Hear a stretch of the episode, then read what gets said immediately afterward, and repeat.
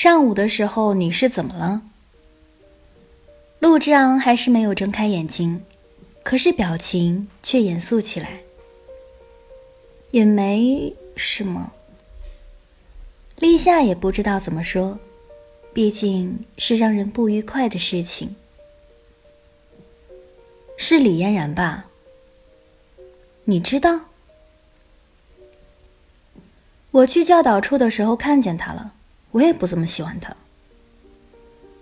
陆之昂拔下头发旁边的草，咬在嘴里，那根草一直在他脸上拂来拂去，弄得他怪痒痒的。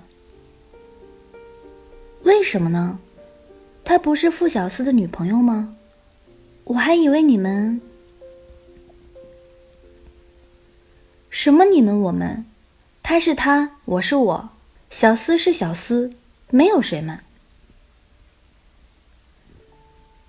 夏转过头去，看到陆之昂睁开了眼睛，眉头微微的皱起来，还从来没见过他皱眉头的样子呢。以前总是对谁都是一副笑容满面的样子，像是世界和平亲善大使一样。陆之昂吐掉嘴里的那根草，说。我和小司从念小学就认识了，一直嬉闹、打架、画画，然后混进浅川一中。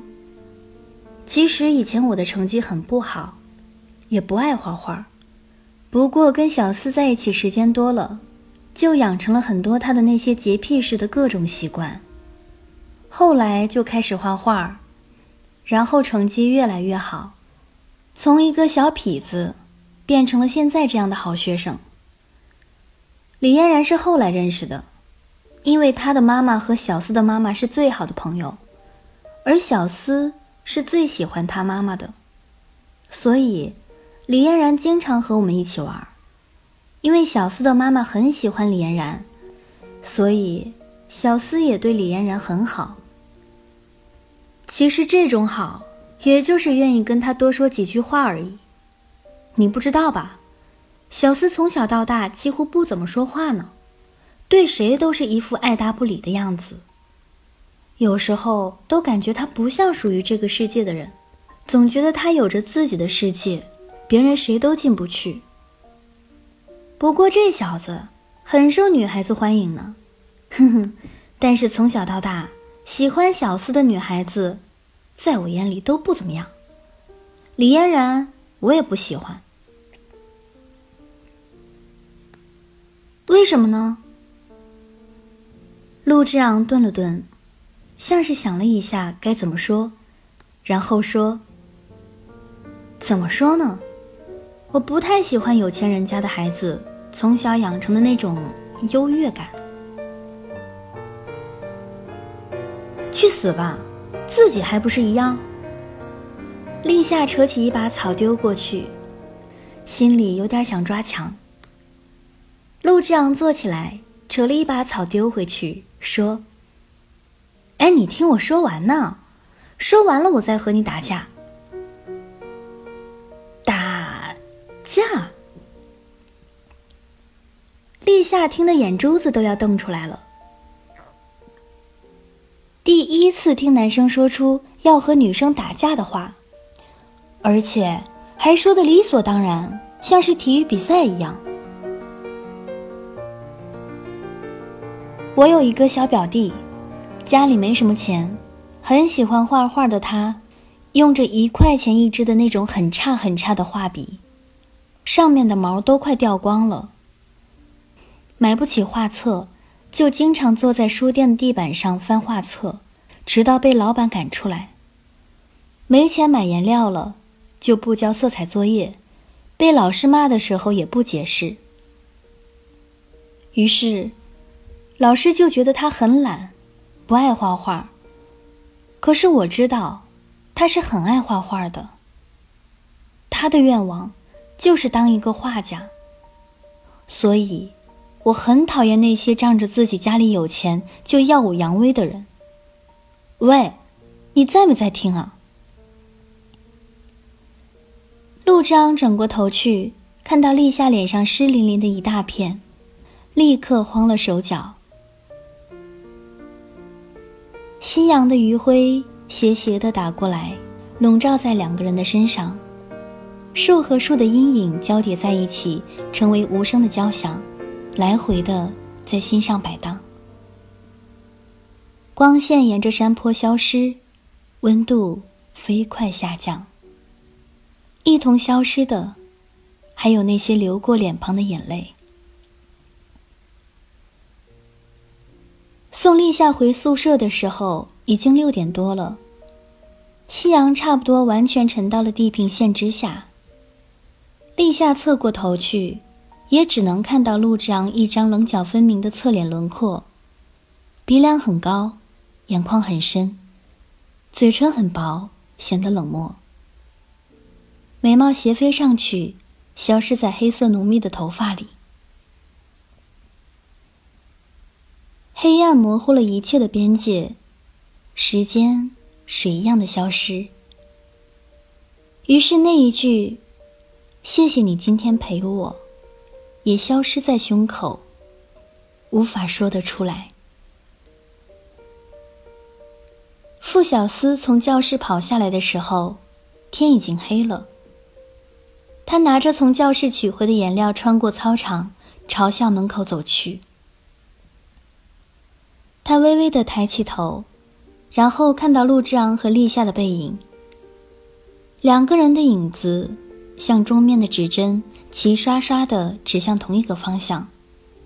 不一会儿，就消失在了香樟的阴影里面。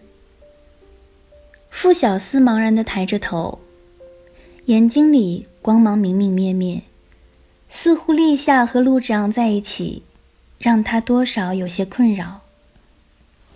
陆章不是说放学有事情要早点回去吗？怎么到现在还在学校里面晃呢？傅小司摇了摇头，正想回楼梯口拿单车，就听到有人叫他。回过头去，看到李嫣然站在树影下面，傅小司和他打招呼，他说：“你也在。我爸爸开车来的，你别骑车了。”我送你回家。傅小司低头想了一会儿，朝刚刚路障消失的方向看了一下。校园空旷一片。然后他回过头来说：“好。”车门关上的时候，傅小司心里突然空荡荡的晃了一下，手把颜料捏来捏去的，因为用力。让颜料变了形。路过教学楼，陆章咦了一声，然后停下来。立夏顺着他的目光看过去，看到傅小司的山地车停在教学楼下面，陆之昂喃喃自语地说：“这小子怎么还没回去？不是说他有事先走了吗？”送完立夏之后，陆之昂就在学校里面逛来逛去的。一方面，他想对小司说一下立夏和李嫣然的事情；一方面又比较担心傅小司，心里像是气球被扎了个很小很小的孔，一直朝外漏着气，却又寻不到确切的痕迹。秋天的夜晚。像潮水一样从地面上漫上来，一秒一秒的吞没了天光。当香樟与香樟的轮廓都再也看不清楚，路灯渐次亮起时，陆之昂还是没有找到小司。他心里开始慌起来。住宿的学生三三两两的从浴室洗好澡回宿舍去了。八点的时候。所有的住宿学生必须上晚自习，这是浅川一中几十年来雷打不动的规定。陆之昂坐在小四的单车上，望着空旷的楼梯发呆。坐了很久也没有办法，于是只好回去。出了校门，赶忙在街边的电话亭打了个电话。电话响了很久。终于有人接了，然后他听到傅小司惯有的懒洋洋的声音，不带一丝的情绪。那边一声“喂，你好”之后，陆志昂就开始破口大骂。骂完后也没听傅小司说什么，就把电话挂了。然后开始飞奔去学校的车棚拿车，脸上露出如释重负的笑容，甚至不由自主的在夜色里哈哈大笑起来。陆志昂现在就想快点回家，因为肚子真的饿得不行了。早上七点一刻的时候，陆志昂骑车到了傅小司家楼下，没看见傅小司的踪影。于是抬起头吼了两声，然后就听到关门下楼的声音，还有傅小司冷冰冰的一声：“吵什么吵？”傅小司把书包扔进陆志昂的车筐里，然后跨上他的后座。傅小司说：“我的车昨天丢在学校里了，你载我去学校吧。”陆志昂提起撑脚。载着傅小司朝学校骑过去。香樟的阴影从两个人的脸上渐次覆盖过去。陆志昂不时地回过头和傅小司讲话。他说：“靠，你昨天不是说有事早点回家吗？怎么那么晚还不走？”颜料忘记在学校了，回去拿。没骑车。李嫣然送我回去的，又是他。陆之昂的语气里明显的听出不满，不知道为什么，昨天和立夏聊天之后，陆之昂似乎越来越不喜欢李嫣然了。应该说是，从来就没有喜欢过，现在越发的讨厌起来。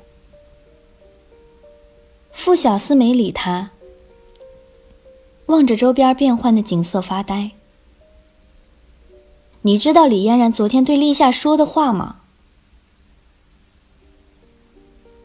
傅小司摇了摇头，并没有意识到陆志昂看不到自己摇头。陆志昂见傅小司不回答，心里微微有些恼火，于是低声吼了一句：“傅小司，你听到我的话了吗？”傅小司才突然意识过来，于是回答他：“我听到了，他和立夏怎么回事儿？他们怎么会在一起？”于是陆志昂就告诉了他昨天晚上和立夏在一起的事情。昨天早上，陆志昂看到立夏是从教导处哭着出来的，进去后看到李嫣然的爸爸和李嫣然在一起。然后在边上一边假装着找自己的作业本，一边听着他们的对话，虽然不是很清楚，但是也知道了一二。于是他才会放学留下来等着立夏。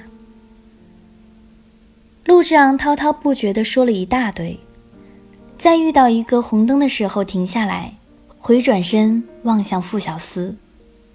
结果傅小司根本没听。靠在自己背上睡着了，这让陆志昂格外的火大，于是推醒他，铁青着一张脸。傅小司面无表情的看着他，心里有点不明白。他最清楚，陆志昂整天笑眯眯的，对谁都很客气，这个人是从来不会把别人的事情放在心上的。这点跟自己一样，只不过自己表现的比较直接而已。可是这次，却因为李嫣然和立夏的事情这么在意。于是他抬起眼睛望着陆之昂，想看他到底想做什么。两个人就这么赌气的互相不说话，然后绿灯，周围的车子开始动了。陆志昂并没有走的意思，气氛很僵硬的停留在空气里，连头发都丝毫不动。你到底走不走？傅小司问。陆之昂倔强的不说话，还是铁青着一张脸。于是傅小司跳下来，从他的车筐里拿出书包，然后朝前面走去。陆之昂脸色变了一变，但放不下面子，依然没有叫他。直到傅小司走出去一段路了，他才勉强的在喉咙里挤出了一声干瘪瘪的。他才勉强在喉咙里挤出了一声干瘪瘪的“喂”。可是傅小司并不理会，依然朝前面走，走到前面的车站，然后就跳上公交车走了。陆之昂的脸色变成了柠檬绿。他连着怪叫了四五声“喂”，可是傅小司根本没有从车上下来的意思。陆章连忙提起撑脚往前一踏，结果车子纹丝不动。回头看过去，后轮上竟然锁着傅小司平时用来锁抽屉的一把锁。陆章觉得肺要气炸了，可是抬起头。傅小司早就不见了踪影。于是，一张脸变得像要杀人，可是找不到人一样，充满了愤怒和懊恼。